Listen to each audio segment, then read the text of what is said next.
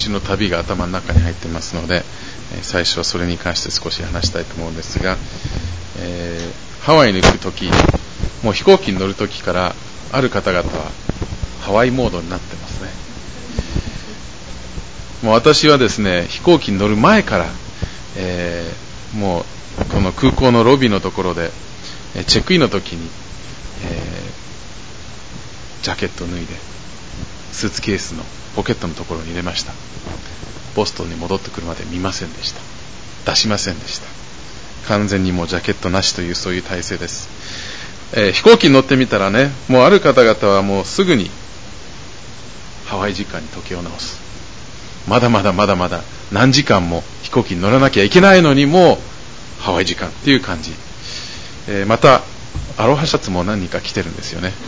最初から。もう着いた時から自分はハワイだっていうそういう感覚で、そんなに多くなかったわけですけれども、でも数人いました。やはり、ハワイモードになるわけ。帰りの方が実はアロハシャツが多かった。私もアロハシャツだったんですけれども、行きでもいたんですね。アロハシャツを着る人たちは。まあ、ですからハワイに行く、まだね、その合計、えー、1箇所泊まって乗り換えしなきゃいけない。で、合計12時間もあるのにもかかわらず、もうボストンの飛行機に乗ってから、もうすでに自分はハワイなんだっていうそういう感覚にいたわけですね。日本からアメリカに戻った方が最近います。えー、この部屋にいないな、後ろに行ったのかな、え、そういう方もちょっと似たようなっていうか、もうちょっと複雑ですよね。えー、日本でもし飛行機に乗った時に、出国届をしますよね。国から出た。でも、アメリカの、ね、アメリカについて、その空港で入国届をしない限りは、別の国には入らない。ステータスがおかしいっていうか、もう一つの国は出ちゃったんだけど、もう一つの国にはまだ完全には入ってないような、そういう感覚になってしまうという、そういうことですね。その間の十何時間、自分はどの国にいるんだっていう感覚になってしまうのかもしれません。まあ、新しい国に着くのを待つという、早くその時が来るようにという、ハワイ行きも早くハワイの暖かい、そういう、ね、地に立てるようにっていう、それを望みながら飛行機の時間を潰すわけですよね。そういう生活を先週送ってきました。残念ながらハワイは暖かくなかったということもあったんですけども、しょうがないです。え実はですね、神の国っていうことを今日考えるんですけれども、もしかしたらその飛行機でのそういう体制と似てるところがあるんじゃないかなと思いました。でそのコンセプトを後ほどもうちょっと深く考えていきたいと思うんですけれども、私たちはま今年に入って、テソニケの学びをちょっと横に置いて、えこの主の祈りという、私たちが毎週祈っているこの言葉を、もうちょっと細かく、内容を深く考えていこうという、そういう感覚で学んできています。え毎週毎週私たちは祈っています。というか、人によっては唱えてしまっているかもしれませんけれども、この祈りの内容を本当に果たして私たちは理解しているかどうか、やはり理解した上で自分の祈りにする必要があるということで、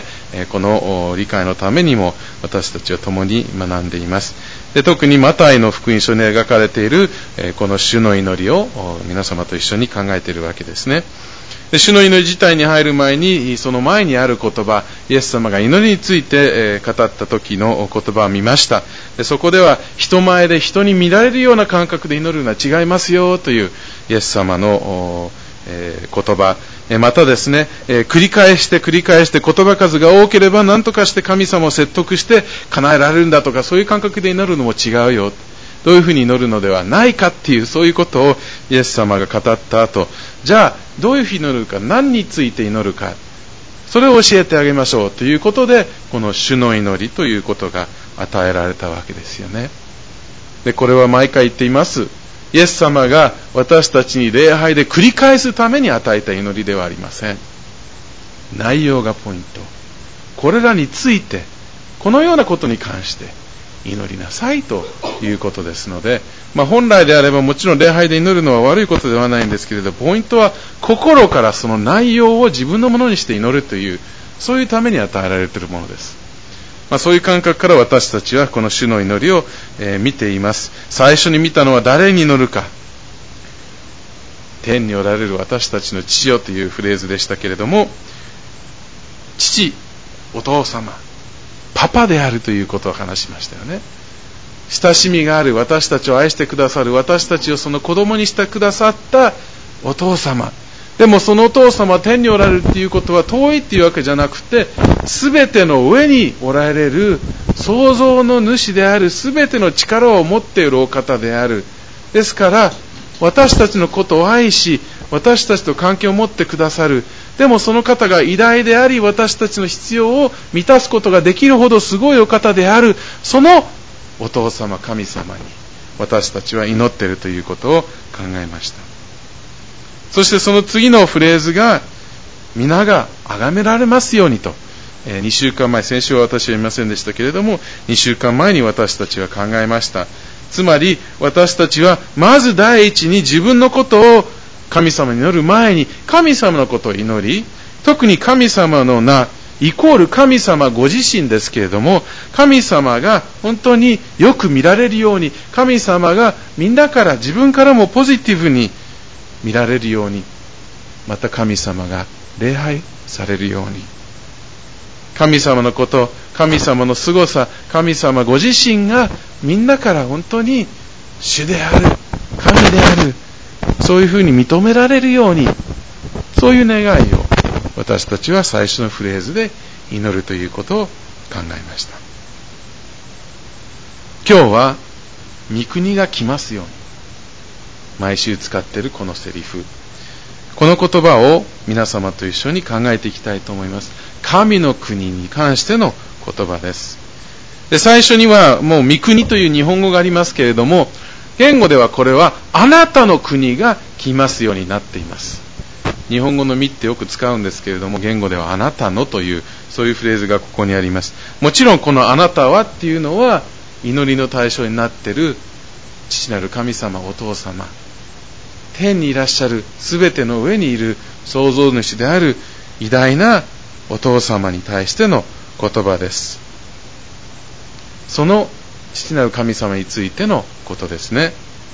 で何を祈ってるか「御国」というフレーズがありますで私たちは国という言葉を聞くと、どうしても、国の栄とかね、その土地を考えてしまいがちではないかなと思うんですね。もちろん今、あの、日本国とかアメリカの国とか、もうすべて全世界がある意味で分けられてしまっていますけれども、この国と訳されている言葉の根本的な意味は場所ではなくって、統治というか、王座というか、その支配のもとっていうそういう意味になります。ですから場所がポイントではなくて支配下の中にっていうかそういうコンセプトがこの中にあるわけですね。英語ですとこれ rain っていうフレーズです。雨じゃなくて R-E-I-G-N ですけれども去年の今頃私たち fire and rain っていう学びを何かしてましたけれどもその中の後半の rain 神様のイエス様の統治のもと神様の支配のもとに生活をするそういうことがここで描かれています、まあ、ですからその神様の支配が来ますようにっていうか統治が来ますようにっていうかそれをこの国が来ますっていうフレーズで言ってるわけですよね。そして来るという言葉もあるわけです。この、えー、統治が来る。そういうことを祈ってます。でもこれはどういう意味なのかいまいち最初はピンとこないかもしれませんね、えー、後ほどこれをもう少し考えていきたいと思います。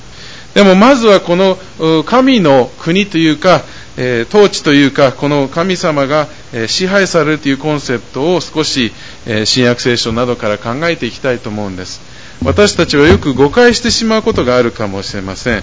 え新約聖書のメインテーマは何ですか？って聞いたら皆さんどう答えますか？まあいろいろとあるから難しいかもしれませんけどどうぞ開けてみてください。新約聖書のメインテーマは何ですか？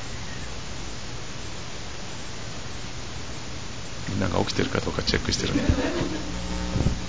寒さに震えて答えられない。何でしょう？愛。はい先週のテーマだったよね。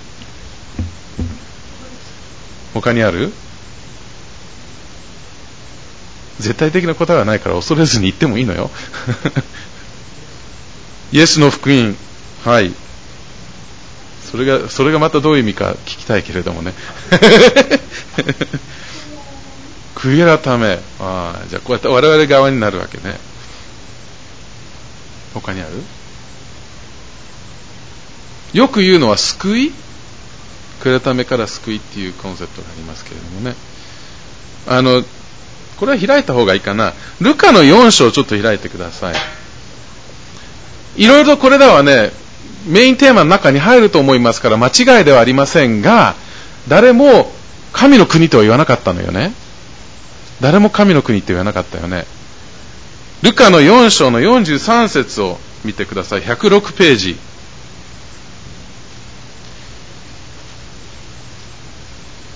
43節しかしイエスは彼らにこう言われた。イエス様の言葉よ。他の町々にもどうしても神の国の福音を述べ伝えなければなりません。私はそのために使わされたのですから。イエス様の使命は何だったのか？神の国の福音を述べ伝えるため、そのために使わされたってイエス様が言ってるわけですよね。実は福音書を気をつけて読むと、そしてイエス様の言葉に焦点を当てると、救いっていうことも出てくるんだけれども、それ以上に神の国っていうテーマがずっと出てくるの。私たちはよくさ、例え話とか読んだことあると思うんですね。有名ですよね。教会学校でも学びます。でも多くの100%じゃないけれども、多くの例え話のイントロダクションでイエス様が何を言ったかというと、神の国はこういうものに例えられます。神の国を説明するために、例え話があるわけです。神の国の生活がこういうものなんですよと説明をするために、イエス様が語った例え話。さっき歌いましたよね。聖書で有名な説、この主の祈りの少しあと6章の後半に出てくるんですけれども、神の国とその義をまず第一に求めなさい。そうすれば他のものが与えられる。イエス様は私たちに何を求めるのか、神の国を求めなさいとおっしゃった。神の国っていうのはとってもとっても実は大切で、これはさっき言ったように国、場所じゃなくて神様の統治というか神様の支配。それをまず第一にっていうそういうコンセプトです。福音は救いに関してもそうなんですけれども本来はイエス様の発想をそのままで受け取ると神の国神の支配それについてのメッセージである。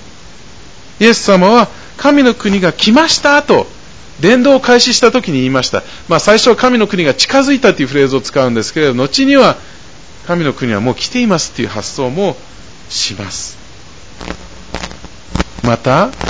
なぜ去年勉強した Fire and Rain の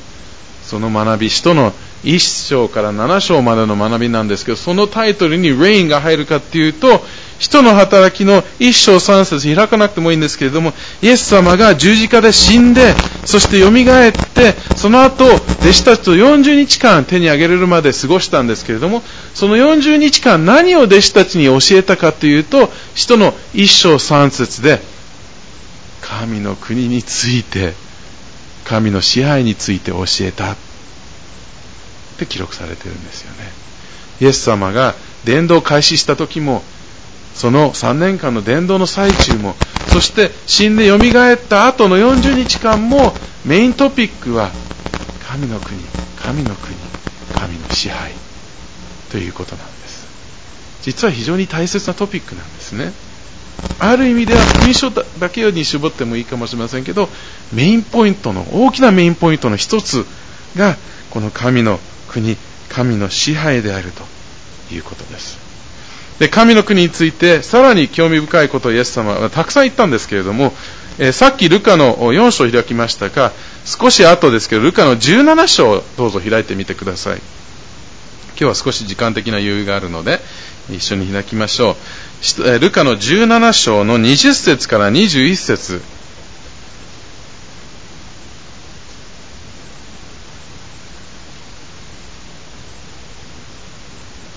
138ページ。さて、神の国はいつ来るのか？とパリサイ人たちに尋ねられた時、イエスは答えられて、答えて言われた。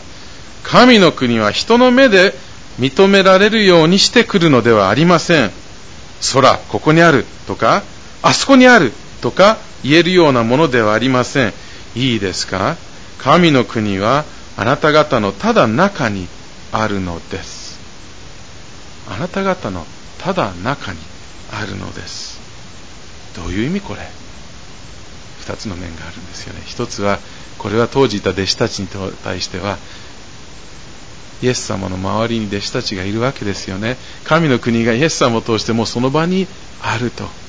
つまりイエス様を通してある。さっきの3番目の曲、御国はイエスの中に。つまりイエス様を通して御国がある、神の国があるというコンセプト。もう一つは、あなた方のただ中っていうのは、イエス様信じる人たちの心の王座にイエス様がつくということによって、それぞれの弟子たちの心の中に神の国が表されているというコンセプトも含めます。実は聖書を、でこれをサポートする箇所たくさんあるんですけど、今見る余裕はないですけれども、聖書を見ていくと、私たちがクリスチャンになった時、救われた時、実は、この世から神の国の支配の中に入れられた。つまり、神の国の一員になった。イエス様の支配のもとに住むようになったというそういうニュアンスがあちらこちらで聖書で出てくる。クリスチャンになる救われるということは神の国の一員になるというそういう意味として聖書で描かれています。これは開かなくてもいいと思います。先ほど読みました。今日の購読文。コロサイ人の手紙の一章の13節でパウロはこういう発想をします。神は私たちを暗闇の圧政から救い出してくださり、愛する御子の、つまりイエス様のご支配、この言葉ね、新約聖書、あの、マタイの国と同じ言葉よ。御子のご支配、国の中に移してくださいました。救いを描いている中で私たちが暗闇の世界から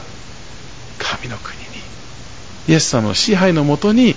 私たちを移してくださったこれが救いであるということそういうふうに描かれています私たちはイエス様を信じてクリスチャンになった時神の国の一員になった。神の国のメンバーとして生活をしているわけです。ピリピの手紙でパウロはあなた方の国籍はこの地上ではなくて天にある。天の御国にある、つまり神の国にあるという、そういうコンセプトも語っています。私たちはこのようにして救われた時に神の国の一員になった神のイエス様の支配のもとに生活するようになったということです。でもそこで終わるわけじゃないんですよね。まあこれがあるからこそこの御国っていうコンセプトが複雑なのかもしれません。聖書ではイエス様を通してこの神の国、そういうものが表されて始まっているけれども、そして弟子たちの心の中にイエス様がいることによってまた救われることによってイエス様の神の支配のもとに生活をしているんですけれどもそれは今の段階では不完全な状態状態であるということも説明されています。皆様クリスチャンになった時さっきはさ暗闇からイエス様の支配のもとに移されたって書いてあるでしょ。クリスチャンになった罪を犯してますか？はいですよね。ここでノーって言ったら問題です。一応移されたんだけど、こっちの生活からなぜかしらまだ完全には離れることができないっていうのが私たちの現状ですよね。まだ神の国に完全に入ってるんだけれども、でもそれが本当の意味で我々の生活すべてを収めてはいない。まあ、一面はこっちの方が完全に神様に委ねてないところがあると思いますけれども、もう一面は全世界が完全に神の国のもとになる日が来るという聖書は約束していて、それがまだ成り立ってないという事実です。ある先生はこう言いました。私たちはもうすでに神の国の一員ですけれども、まだこの地上において神の国の一員の生活をしていく必要があるというその両者の間にいるようなものだというそういうコンセプトで描いていてさっきの飛行機がそうじゃないかなと私は思ったんです。一面ではもう寒いボストンを離れているけれどもジャケットはまだ持ってるし、たまに飛行機の中では寒くなったりして出す人もいたし、でももう一面はすでに自分はハワイに行くんだというそういうコンセプトで心はもうハワイに向いてる。ハワイタイムにも移した。直した。でもハワイタイムに直したんだけれども今ボストン何時かなとかになってしまう。ちょうど間のようです。また国のコンセプトをやると日本からもう出国はしたはずなんだけれどもまだ完全には出国しきれないっていうか入国してないからっていうかそういうようなちょっと間の状態にあると。で私たちのこの地上での生活はそういうものであるというふうに聖書は描いています。御国が来ますようにっていうのは一面では早く到着地に着きますようにっていうそういう願いではないかなと思うんです。もう御国が始まったもうすでにイエス様の支配、イエス様が働いている、私たちの心の中にも働いてくださって、私たちはこの世から、えこの悪から、この暗闇から助け出されている。そして、もうすでにイエス様の支配のもと、神の国の一員であるけれども、まだ完全には昔の生活から離れられていないところがあるし、周りを見たら、これは神の国とはちょっと言えないような状態ばかりですよね。人間の罪、また病気、死、悪、そういうものに満ちている世界に私たちはいるわけです。しかしいずれそういうものがなくなる日が来る。イエス様が戻ってきた時にイエス様が完全に王座につき、全てが神の国になる日が来ると聖書は約束しています。そういう状況の中でイエス様が神様、お父様、あなたの国があなたの支配が来ますようにと祈りなさいと私たちに教えています。じゃあ私たちが日曜日にそういうふうに御国が来ますようにって祈るときにどういう形でどういう思いで祈っていくんでしょう？私は思うにはこれには4つの、うん、段階っていうかレベルっていうか、えー、があるのではないかなと思います。どうしてもまず自分からスタートする必要があるのではないかと思うんです。御国が来ますように、神の国、あなたの国、あなたの支配が来ますようにと祈る中で、まず自分のことを祈らないと始まらないと思うんです。私たちがクリスチャンになってもまだ罪を犯してしまっている。まだ100%イエス様を主と言葉では言ってるんだけれども、そのイエス様に完全に従えてないところがある。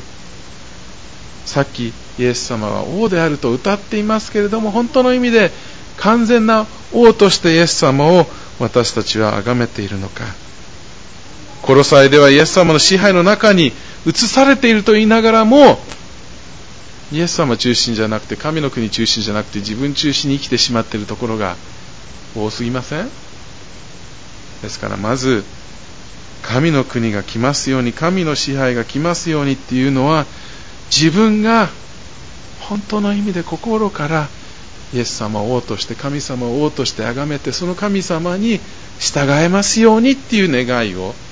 込めて祈る必要があるのではないかと思います。イエス様が本当に王です。その王に従えるように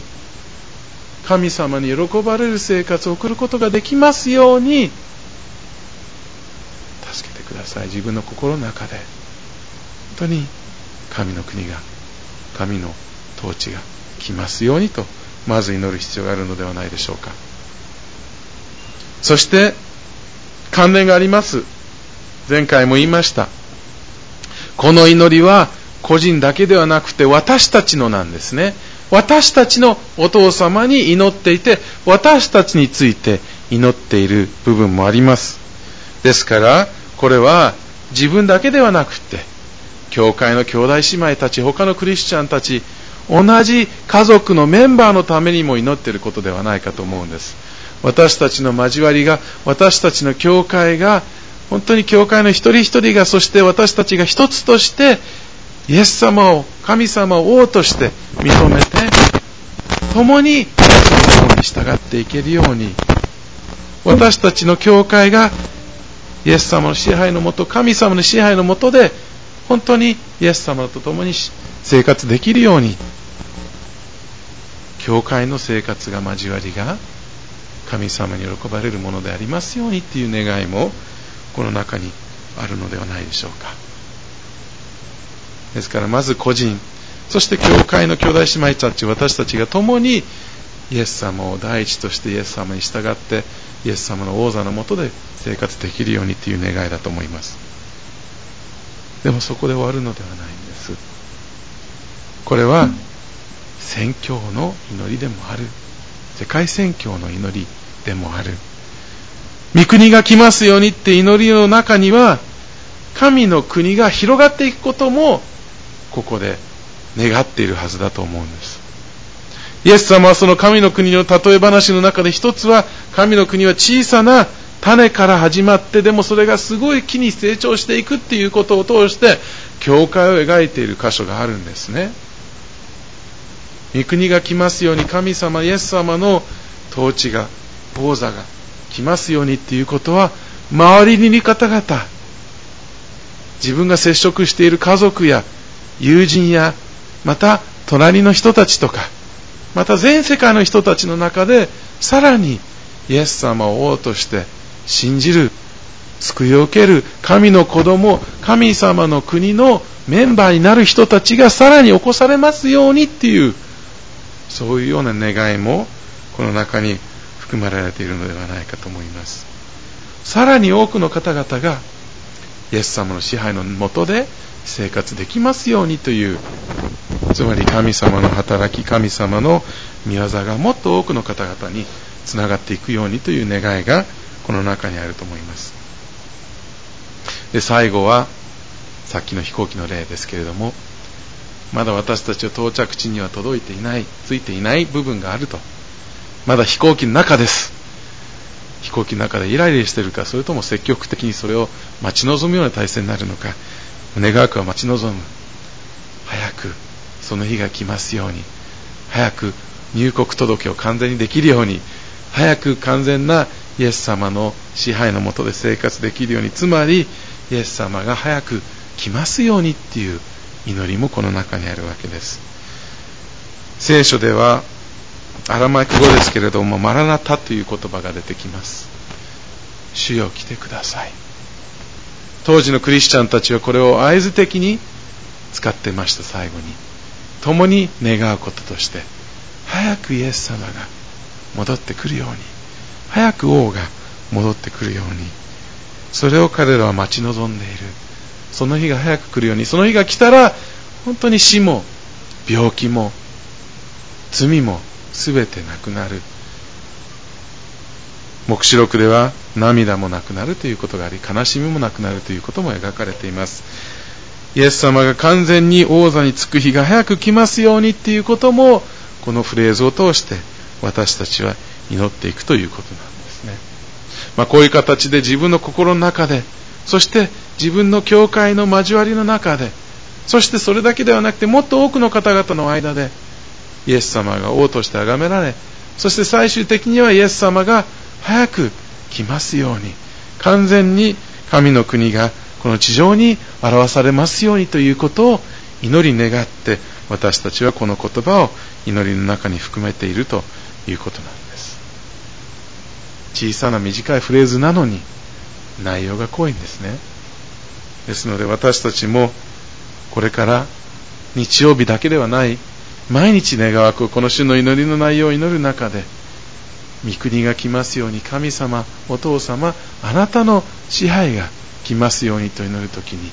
まずは本当に自分が神様に従いますように教会の兄弟姉妹たち私たちが一つとして本当にイエス様が王であるそのイエス様についていけるようにまた神様もっともっと多くの方々が私たちに周りにいる方々が場合によっては私たちの証を通してですけれどもあなたを王として認めるようになりますように。そして神様イエス様早く戻ってきて早くあなたが完全な王としてこの事情を収めて本当に私たちが待ち望んでいる生活が来ますようにということを共に祈るということです。どうか私たちがこれらのことを覚えて本当に主よあなたの国が来ますようにと祈れますように。ではお祈りをして終わらせたいと思います。天にいらっしゃる私たちの父なる神様この主の祈りの中のこの言葉をありがとうございます。あなたの国が来ますように。私たちの父様あなたは全世界の創造主でありこの世界はあなたの支配のもとにありますがあなたはこの世界にまた特に私たち人間に自由意志を与えていて私たちはあなたから離れて自分勝手な生活を送っていて本当の意味であなたに従うようなそういう支配ではないことを今私たちは体験しています。しかし主よイエス様を通して私たちがあなたと個人的なリレーションシップを持つようになってあなたが王である。あなたの支配のもとに住むことができるというそういう体験をさせてくださったことありがとうございます。願わくは私たちが本当に100%あなたに従えるようにあなたを王として崇めることができますように私たちの心であなたの国があなたの支配が来ますようにとこれを実現させてください。また私たちの交わりを通して私たちの教会一人一人だけではなく私たちが一つとしてあなたを第一に崇めることができ王であるあなたに従えるように私たちの教会を導いていてください。また神様私たちの周りでは本当にまだあなたと関係を持っていない方々がたくさんいます。どうか神様あなたのことを私たちが伝えていく。またあなたがその一人一人の上に働いてくださることによってさらに多くの方々があなたを王として認めることができあなたをの支配のもとで生活できるようにしてください。そして主よ早くイエス様が戻ってきて完全な王座につく日をどうか私たちが待ち望めるようにしてください。今の状態いろんな苦しい悲しい、えー、罪もたくさんあります。そういう生活がいつかは終わる。あなたの約束ありがとうございます。主よその日を早めてください。あなたの王座があなたの支配が再び完全になる日をどうかあなたが早めてください。あなたの国が来ますように御国が来ますように。この言葉を私たちが祈る時にどうどうか私たちが心からこれらのことを覚えてそれを祈ることができるように私たちを助けてください。これらの祈りを私たちの救い主主イエスキリストの皆によって王であるイエス様の皆によってお祈りします。アメン。